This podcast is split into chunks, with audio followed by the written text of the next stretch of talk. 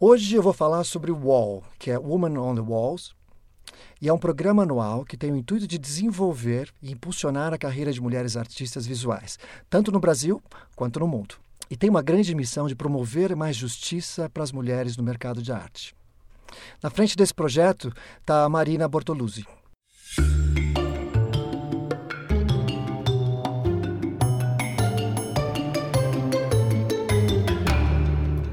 Oi, Marina, tudo bem? Oi, Paulo, boa tarde. Obrigada por me receber aqui. É um prazer. Mas como é que você entrou nesse mercado de arte tão confuso? Ah, então, bom, eu sou formada em comunicação social, né? Uhum. Tenho pós-graduação marketing de moda, especialização em pesquisa de tendências, mas sempre fui apaixonada por artes visuais, né? E aí, em 2011, a gente criou um perfil no Instagram chamado Instagrafite, né? Assim, super assim ao acaso, realmente foi for fun, né? Uh, mas a gente foi um dos pioneiros dentro da, do Instagram, né? Eu lembro que na época não tinha o Tate, o MoMA, não tinha o Instagram. Nós fomos um dos primeiros perfis de arte do mundo. Né? Uau. E aí crescemos organicamente, né? E quando a gente viu, a gente já tinha um milhão de seguidores, a gente estava inserido no, automaticamente no mercado das artes urbanas, né? Que era o nosso foco no começo. Uhum. E aí eu me vi, enfim, especialista nesse assunto, né? É, hoje, esse ano, a gente vai completar 10 anos é, de estrada e eu já estou atuando como curadora independente há seis anos, né? Então, é, me vi um, uma especialista desse assunto, sou mestranda hoje é, do programa de Estética e História da Arte da USP e me instruí nessa carreira, então foi assim que eu cheguei, foi pelo Instagram. Muito legal. Agora me conta como é que surgiu, assim, qual foi o intuito do Woman on Wall, ou W ou W ou Wall? É, tem gente lá fora que chama wow. Uh, aqui no Brasil a gente aportuguesou para wow mesmo, mas não adianta. Wow, é, ficou wow. Bom, eu como curadora mulher, eu me via na obrigação de é, reparar algumas curadorias que eu fiz no passado, sabe? Eu teria feito de um jeito diferente hoje, né? Com a, com a minha cabeça, com a minha vivência, com a minha consciência, eu me vi é, quase querendo reparar, né, historicamente, o que eu desenvolvi no passado é, e via como um propósito, como um ser mulher, né, uma mulher feminista, né, é, e curadora mulher, né, usar essa minha ferramenta de influência e mentoria para instruir novas mulheres no mercado das artes, né. Então, além disso, a gente pro, promove, né, faz produção, faz mídia e curadoria de artistas, né, de projetos diversos no mundo todo, e às vezes a gente esbarrava com algumas dificuldades de encontrar mulheres para projetos ou técnicas específicas, né? Não porque elas não existem, mas porque dentro da nossa bolha não as encontrávamos, né? Então, assim, ou porque elas ainda não tinham recurso para se divulgar melhor, ou não tinha, é, enfim, tempo para aprimorar suas técnicas. Então, a gente viu também a criação do OU como uma vontade de extrapolar os limites da nossa bolha e conhecer mais artistas mulheres do Brasil todo. Esse ano temos a sorte de ter alunas também do Cabo Verde, da África. Olha que legal. Temos, temos alunas é, do Brasil que estão morando em Portugal, né? Então, quer dizer, a gente ampliou, né? A, o conhecimento dessas mulheres e automaticamente ampliou, diversificou a nossa curadoria. Então, foi com essa dupla intenção, né, de conhecer mais artistas mulheres e de eu colocar o meu propósito em prática. Muito bom. Eu acho que tem gente extremamente talentosa, mas que por uma função de um preconceito, eles ficam sendo marteladas, ou as mulheres, principalmente a gente está falando disso, né? Marteladas para não entrarem uh, no mercado competitivo. A gente pode, tem muita artista mulher, mas assim, o mercado é prioritariamente ainda masculino, o que é uma pena o sistema tem, há um delay ainda sobre a produção artística das mulheres, né? E a gente, é, o curador é independente ou dentro de um projeto, quando ele, uh, às vezes ele não tem tempo hábil de fazer a curadoria, ele acaba sempre convidando as mesmas pessoas, os mesmos artistas. É, sem querer, a gente sabe disso que acontece, que é a minha rede de contato, é quem eu conheço primeiro. Claro que se tem um tempo maior de pesquisa, isso melhora, né? Uh, mas esse projeto nos possibilitou realmente uma pluralidade de uh, uma rede de contato plural, né? É, que a gente conhece artistas, por exemplo, de Olinda, que eu não teria, talvez, né? Hoje em dia, claro, o Instagram, as redes sociais possibilitam que a gente vá fuçando, fuçando, fuçando até Sim. encontrar certos artistas, né? Mas tem algumas mulheres que elas não estão no Instagram, né? Ou a gente está cada vez mais trabalhando com artistas indígenas que ainda moram nas suas aldeias, né? Então, é, a possibilidade de criar esses grupos, né, faz com que a gente amplie a nossa consciência sobre essas mulheres e, e a gente melhore essas curadorias, né? Então, Sim. é como eu falo, uma grande reparação histórica de todos nós, né? Não só dos claro. homens curadores, como nós também, mulheres claro. curadoras. Eu acho que a gente está num período fantástico, porque eu acho que nunca foi tão fácil na história da humanidade uma, uma artista poder se promover. Ah, tem as redes sociais, as pessoas, você falando assim, olha, tem gente de Cabo Verde, de Portugal, de Olinda participando. Quando isso seria possível? Muito difícil. Não, e até assim, esse projeto começou ano passado e a intenção inicial era ser físico, né? Era ser uma presença física. E por conta da pandemia, todo mundo teve que se readaptar e a gente acabou criando um programa online. O que eu acho que hoje faz todo sentido e tem que continuar daqui para frente assim, porque Sim. senão a gente teria as mulheres que poderiam vir para São Paulo, porque estamos baseados em São Paulo e seria tudo aqui.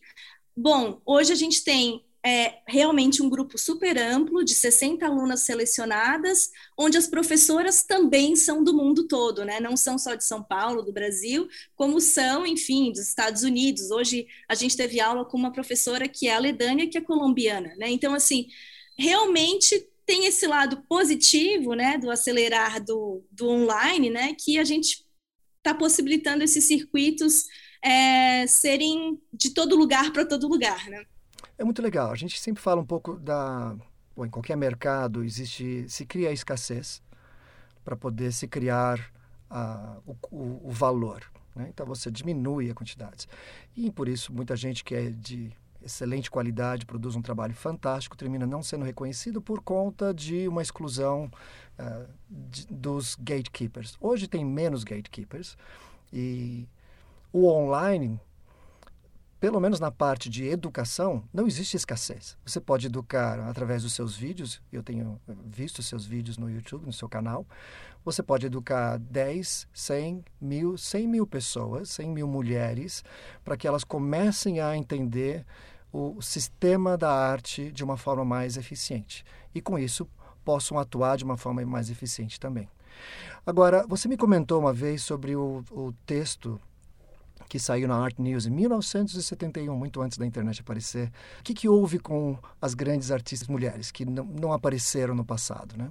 Exato. Esse é um artigo, né, da Linda Noschlin, que é uma curadora, né, famosa. Na verdade, foi não, não foi no Art News, é, foi na Art Forum, né, que ela tá. publicou tá. em 1971, né, que é uma publicação hoje das maiores, né, a Art Forum ainda é reconhecida, né, mundialmente, né, cujo título era esse, né, por que não existiram grandes artistas mulheres, né, e quando a gente trabalha sobre a temática do feminismo mais arte, né, e, tra e trabalha sobre essa, é, essa vontade do equilíbrio curatorial, né, enfim, é, na, nas organizações, nas exposições, nos projetos, a gente retoma, né, esse artigo, né, esse ensaio da Linda, que era na época uma provocação, né, porque ela tem uma resposta dúbia, né, que, que é justamente para apontar, né, que sim, existiram e ainda existem grandes mulheres artistas, obviamente, né, é, ela foi muito parte desse movimento feminista da época dos anos 70, né, e enfim, esse texto inclusive foi publicado recentemente num catálogo do MASP,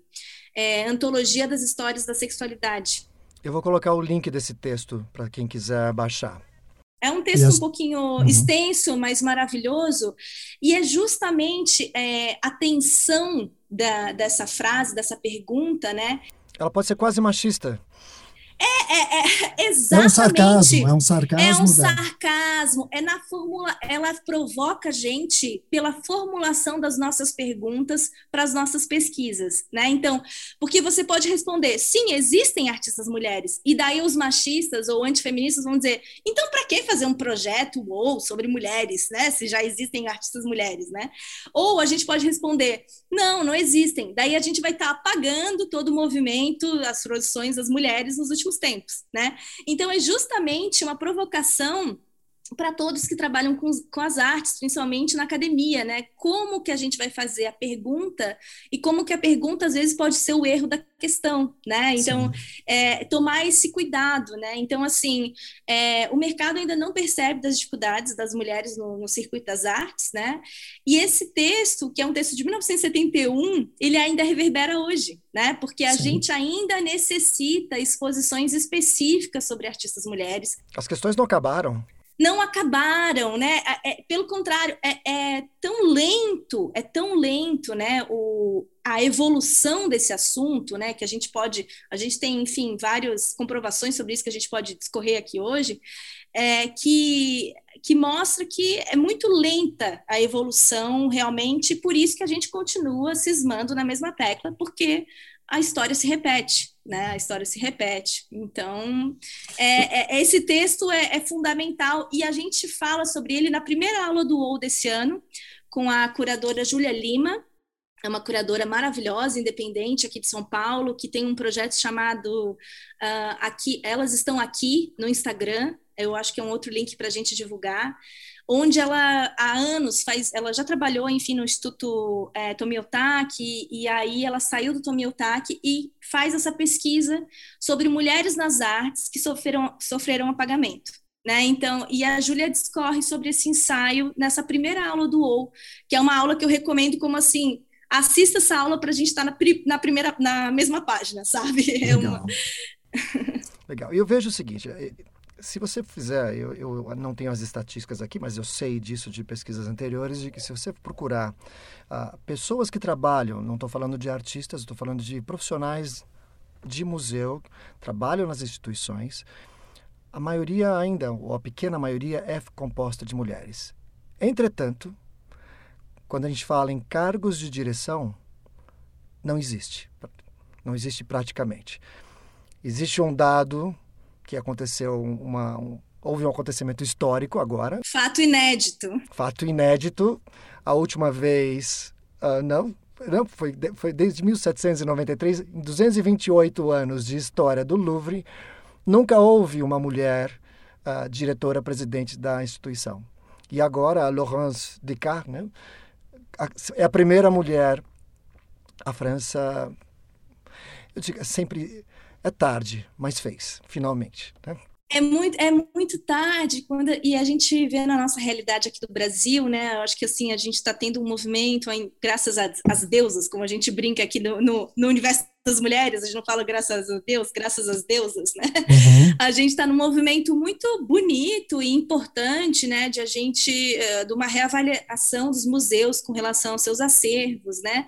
É, onde a gente vê muitas assistentes da curadoria, né, de vários museus aqui de São Paulo, do Brasil, mas ainda as mulheres são assistentes, né? Poucas são as curadoras. Agora a gente vê o MASP com algumas curadoras mulheres, né, importantes aí, como, enfim, a, a Sandra, que está como é, é, curadora, uma das primeiras curadoras indígenas né, do MASP.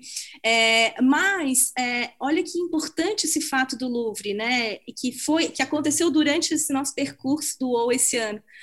Duzentos e poucos anos para uma mulher ser presidente de uma instituição né, tão famosa quanto é o Louvre, um dos primeiros museus do mundo, né? Então, Sim é realmente um, um assunto que ainda está em, em, reverberação e a gente precisa discutir, né?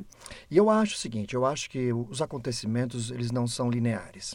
Eu digo assim, se o ano passado tiveram, teve uma mulher, ano que vem duas, depois três, depois quatro, não. Eu acho que os acontecimentos, eles acontecem quase que exponencialmente. Porque as pessoas começam a se dar conta da, da estupidez do passado e tome, começam a tomar a atitude. Eu acho que num futuro próximo, faço votos que seja isso. A estatística mostra isso no passado em outras coisas, mas eu acho que não vai precisar de 50 anos ou 30 anos para se equilibrar isso. Eu acho que vai acontecer isso em muito menos. Eu queria gravar isso. Daqui 10 anos eu falei assim: eu te disse, eu te disse que isso ia acontecer. E assim Olha, Paula, Eu acho que você é bem esperançoso, mas eu sempre vou pelo lado positivo. Eu, eu torço para que isso aconteça, mas olha esses dados, né? A gente tem, eu vi que vocês falaram aqui, você falou com a Caju sobre o Guerrilla Girls, né? Que é um, um, um, coletivo de mulheres, eram começaram com sete mulheres, né? Anônimas que sobre esse ponto justamente da indústria da, da arte com as mulheres, né? Com uhum. como reagiu com as mulheres.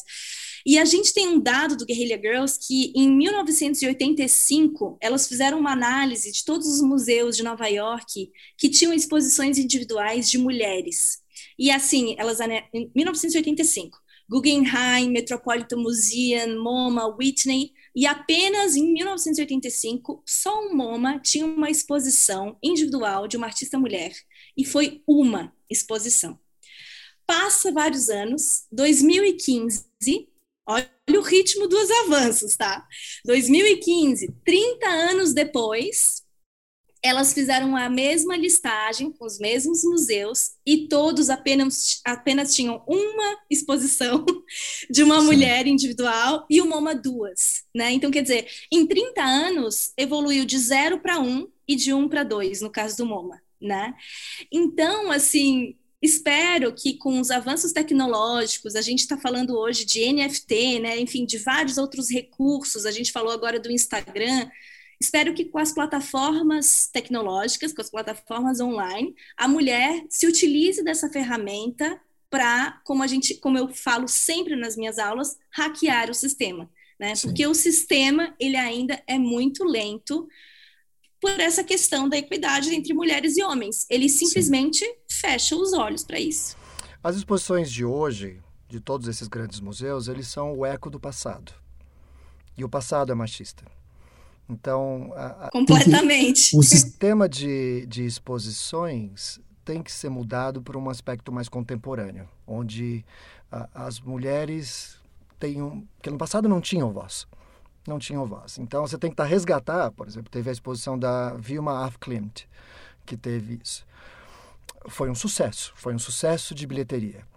E era uma pessoa que, enfim, por aquela história maluca dela, conseguiu fazer um grande público. E isso é uma questão que qualquer curador, um curador, ele está preocupado em, em bilheteria também. Imagina fazer uma exposição e ninguém vai, né? Quando você tem um, um campeão de, de, bilheteria, como foi a, a Vilma Afklint, que teve inclusive na Pinacoteca primeiro, uh, isso muda completamente muda um pouco, não completamente, estou sendo exagerado aqui, muda um pouco, dizendo, ah, então tá, é possível que eu consiga pegar uh, mulheres artistas e desenvolver um. Uh, acho que é uma questão, eu tenho estudado muito isso ultimamente, que é o seguinte, entender o público do museu. Sim, Acho que é a primeira coisa. Claro, o, o, museu quer esse fator mercadológico, não Sim. adianta. Não, não só, só terminar. Conhecer um público do museu entenda assim, quanto desse público é composto de mulheres. Tá? Saber isso é a primeira coisa. Segundo, você acha que as mulheres não, estar, não estariam interessadas em ver artistas mulheres? Eu não preciso te responder isso. É, é, é, claro isso. Então é uma questão de mudar a cabeça um pouco dos curadores. Obviamente é um processo. Mas, enfim, é por isso que a gente está discutindo isso aqui. É para fazer uma pequena mudança na cabeça das pessoas que acham que, ah, não, esse é o sistema e não tem como mudar. É, assim, é interessante você falar da Ilma, porque, assim, é uma, uma das artistas da minha pesquisa de mestrado, né, assim, eu realmente sou apaixonada por ela, inclusive, recentemente foi lançado um filme sobre ela, que eu até quero assistir, ainda não assisti, ainda não saiu nos streamings, né, é, e tem outras camadas, né, tem a camada espirituali da espiritualidade, onde ela Sim. segurou por anos, né, então, olha quanto tempo que ela teve que segurar para que as pessoas estivessem na mesma frequência para entender as suas obras, né? Enfim, foi é, realmente é, é, assim, a gente precisa fazer uma revisão historiográfica, né, de todas as exposições, mas ainda é deficitária no sentido que, assim, a gente ainda está olhando para as artistas europeias, estadunidenses, né? Então, assim, é, o que a gente fala, né, é que além do fato de sermos mulheres, né, das artistas serem mulheres, tem todas essas camadas que dificultam ou os grupos dentro do grupo mulher, ah, né? Então, é, né, quando a gente fala sobre mulheres negras, mulheres trans, mulheres indígenas, né? Uh, então, assim, a, a, os mecanismos de exclusão caem sobre todas as mulheres, mas o nível de violência intensifica conforme as camadas se acrescentam, né? A gente ainda fala do, da camada ainda de ser artista urbana, que é outro preconceito dentro do preconceito de ser mulher ou de ser, enfim. Então, é, enfim, são muitas camadas que a gente tem que confrontar dentro de um sistema que já é criado, como você falou, né, que foi escrito por homens, né, brancos caucasianos, né? Sim. É, e ainda tem esse fato de, da comprovação, mas assim, Paulo, eu, eu trago essa questão para ti, né? É, será que os homens sempre estão confrontados se vão dar público? Se tem público para. Né? Será que eles eram confrontados no começo, se tinham público para conferir as suas obras, nas suas exposições? Eles precisam passar por esse questionamento da bilheteria também, assim como as mulheres? Eu acho que é uma racionalização do irracional. Sim. Tá? Então você, você cria na sua cabeça uma irracionalidade e aí você procura formas de justificar essa irracionalidade de uma forma racional. Aliás, a nossa vida é assim: a gente quer comprar uma coisa e a gente justifica a compra dessa coisa de uma forma racional, mas no fundo não tem nada de racional isso. Eu acho que os curadores passam por, pelo mesmo, mesmo assunto, mesma questão. Eu, eu até concordo com você. Eu acho que essa desculpa que eu acabei de dar, em nome dos curadores, é uma racionalização da irracionalidade. É, eu acho que a gente busca essas desculpas, como você mesmo falou, para a gente justificar erros do passado, né? E esse Sim. apagamento histórico, né? Então, é, a mulher é isso, ela sempre está confrontada a ter que se desculpar, né? A ter que pedir licença onde um espaço que o homem não precisa pedir licença, não precisa se justificar, né? E a gente fala muito sobre isso. A mulher, acima de tudo, ela é muito exigente com ela mesma. Então, um homem que faz às vezes até um trabalho mais medíocre, não se tem tanto questionamento quanto uma mulher que ela realmente ela é preocupada, ela tem a síndrome da impostora, ela tem várias questões internas que ainda é, afastam ela, né, de iniciar um trabalho numa carreira artística, né? Então, Sim eu acho que é, é, é, essa dificuldade que o mercado impõe que faz com que a gente criou esse distanciamento Sim. aí, né? Você está me falando uma coisa, tem um livro de um autor que é um psicólogo, chama Dan Ariely, ele é um, psicólogo uh, israelense e ele fez, enfim, pesquisas sobre uh, diferenças de etnia e diferença de gênero. E para você ter uma ideia, as mulheres que tinham o mesmo, estou falando dos Estados Unidos, quando você faz um vestibular, é, se chama STA, eu acho, não tem um, tem um nome, que eu vou procurar e depois eu ponho na, no, nos links da, da nossa conversa. Quando as mulheres tinham a mesma nota do que os homens, elas se mostraram muito mais competentes do que os homens. Porque além de mostrar a competência, elas tinham que mostrar tinha, imagina o peso, o peso social em cima o peso da, da responsabilidade, exato. exato. E uma coisa que ele fez, eh, leiam esse livro, eu vou pôr no link também. Ele ele fez testes, tá? Onde eh, as pessoas respondiam a prova e no final assina, ele punha assim: você é homem, mulher e assine seu nome. Quando ele inverteu e pôs no começo da prova, as mulheres foram piores do que quando escreveram no final. Olha só, como essas pequenas coisinhas. Ah, é, eu, infelizmente, eu nasci homem. E eu não.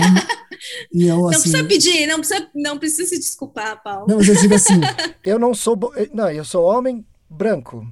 Então eu não sou bombardeado todo dia com piadinhas estúpidas. Eu não sou bombardeado dizendo que eu sou menos capaz, porque eu sou branco e homem. Então. É eu posso ser feminista, e, e, tem gente que pode brigar comigo por esse, esse lado, mas assim, eu posso um dia deixar de ser, de ser feminista e posso me juntar ao grupo dos, dos machistas brancos caucasianos. Eu posso fazer isso. Uma mulher não. Uma mulher vai ser mulher para sempre, ela vai ser bombardeada todos os dias. A gente tem que mudar isso. Agora, minha pergunta para você. Você quer falar? Pode falar. Não, eu ia falar que é, é, é, esse, esse preconceito, né, ou esse dilema, a gente sofre em todas as esferas da nossa vida, né? Então, assim, eu como mulher empresária, eu como curadora, eu como, é, enfim, amante das artes urbanas, né, que é um, um, lugar ainda dentro da arte que é ainda mais machista, né, ainda, que são as ruas, enfim, as mulheres, a dificuldade das mulheres pintarem nas ruas sozinhas, por exemplo, não serem atacadas, elas têm que ter um backup, né, um apoio, um amigo.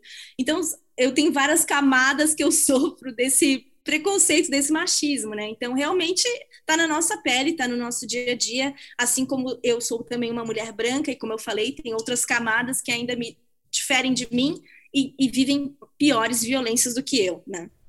Bom, vamos falar de coisas boas agora. O, o que que eu... me fala, assim, em linhas gerais, o que vocês têm feito no seu programa Wall? Legal. Então, assim, bom, ele não é um curso, né? Muita gente confunde com curso, tá, a gente está tendo vários aí é, via por causa da pandemia, né? E surgiram muitos. Não é só um curso, né? A gente realmente promoveu, obviamente, é, aulas online para melhorar, evoluir, enfim, a, os ensinamentos né, que a gente pode passar para essas artistas. Foram 24 aulas ano passado e esse ano 23, né? Então, 47 aulas à disposição online, gratu gratuitas no nosso canal do youtube.com.br Instagrafit. Né? Eu vou pôr o seu é link é... também. Maravilha. É, mas além, para além das aulas, né, a gente é, faz um acompanhamento online é, pelo WhatsApp, né, com um grupo das alunas é, selecionadas em cada edição. Então, eu tenho já dois grupos de muitas mulheres, um grupo com 80, outro com 60, Bastante. onde já, a, gente, a, gente, faz um apoio emocional, profissional, né? Assim, dicas, sugestões, é, exemplos de portfólios interessantes para elas se inspirarem, né? Então, a gente realmente dá todos os recursos Ótimo. e aquela atenção diária, né, no, no canal do WhatsApp, além das mentorias, né? Então, esse ano a gente está promovendo duas mentorias é, oferecemos uma mentoria no começo do programa para que a gente possa pegá-las bem verdes, né? E aí agora, ao final do programa, a gente vai oferecer as mentorias com uma consultoria personalizada, analisando o portfólio, né? Sugerindo caminhos para elas é, brilharem ainda mais com as suas artes, né? Então, Ótimo. é realmente um circuito, né? De vários momentos e aí, esse ano, a gente teve um patrocinador maravilhoso, que foi a Sandálias Ipanema, que ainda ofereceram um concurso onde as artistas vão poder participar da próxima coleção das sandálias, né? Muito legal. Então, a gente também está oferecendo remuneração, trabalho, né? Colocando elas no circuito também profissional. Então, Ótimo. é está sendo super inspirador, as artistas participam muito, e é bonito de ver também o outro lado, as professoras ganhando o aval como mentoras, como professoras, né? É, e criando, como eu chamo dessa egrégora, né? Esse coletivo feminino de artes. Eu acho o seguinte: todo grande profissional tem um bom mentor por trás. Não importa quem ele seja, se ele é um CEO de uma grande empresa, a mentoria ajuda, ajuda a desenroscar às vezes coisas que são pequenas, mas precisa de alguém para dar um suporte. O que vocês estão fazendo é muito legal.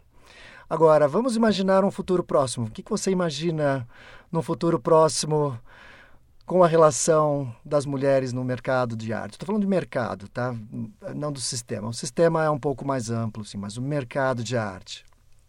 Acredito que seja é, é, é, promovendo o que a gente já está fazendo, né? Valorizando os movimentos, né? Que acontecem, os coletivos femininos, né? Os, enfim, os Instagrams ou os canais que, que reforçam essa valorização da mulher na, no, no, campo das artes, né? A gente tem aí a Rede Nami, que é uma rede liderada pela artista Pamela Castro, no Rio de Janeiro, que já faz um movimento muito bonito com as mulheres, é, fortalecendo as mulheres que sofrem de violência doméstica e colocando a arte como ferramenta para sair dessa casa, enfim, para melhorar né, esse, essa, esse momento da sua vida. Então, tem outro que é um projeto curadoria, que são de duas curadoras que selecionaram várias mulheres e até criaram um livro sobre artistas mulheres no momento hoje, né, na, na arte contemporânea.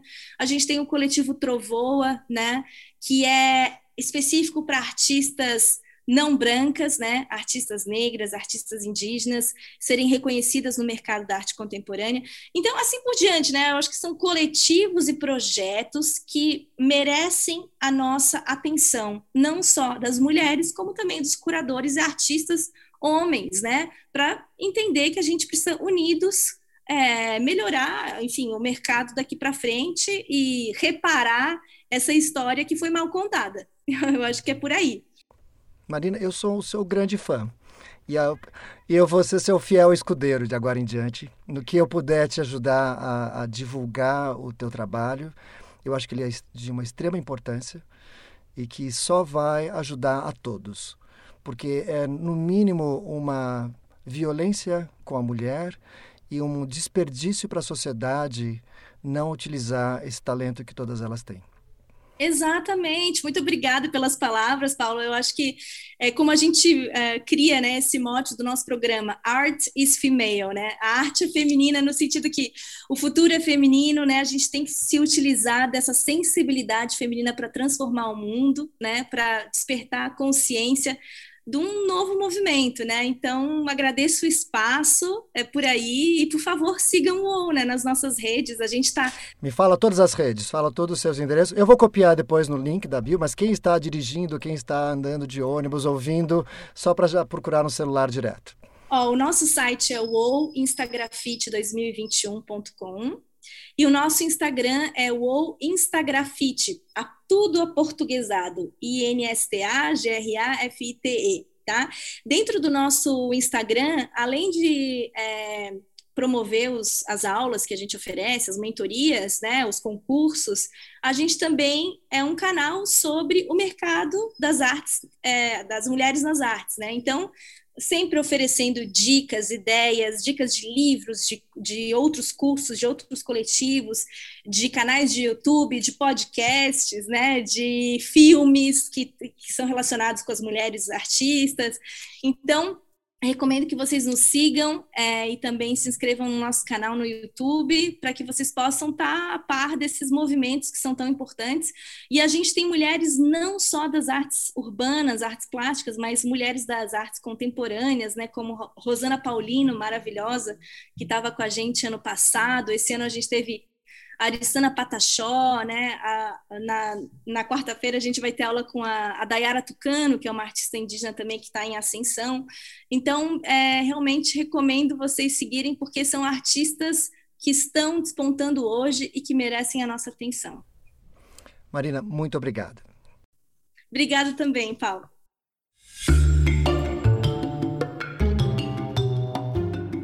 Para você que está inscrito nesse podcast e está ouvindo no seu celular, você vai poder encontrar todos os links nos comentários desse programa.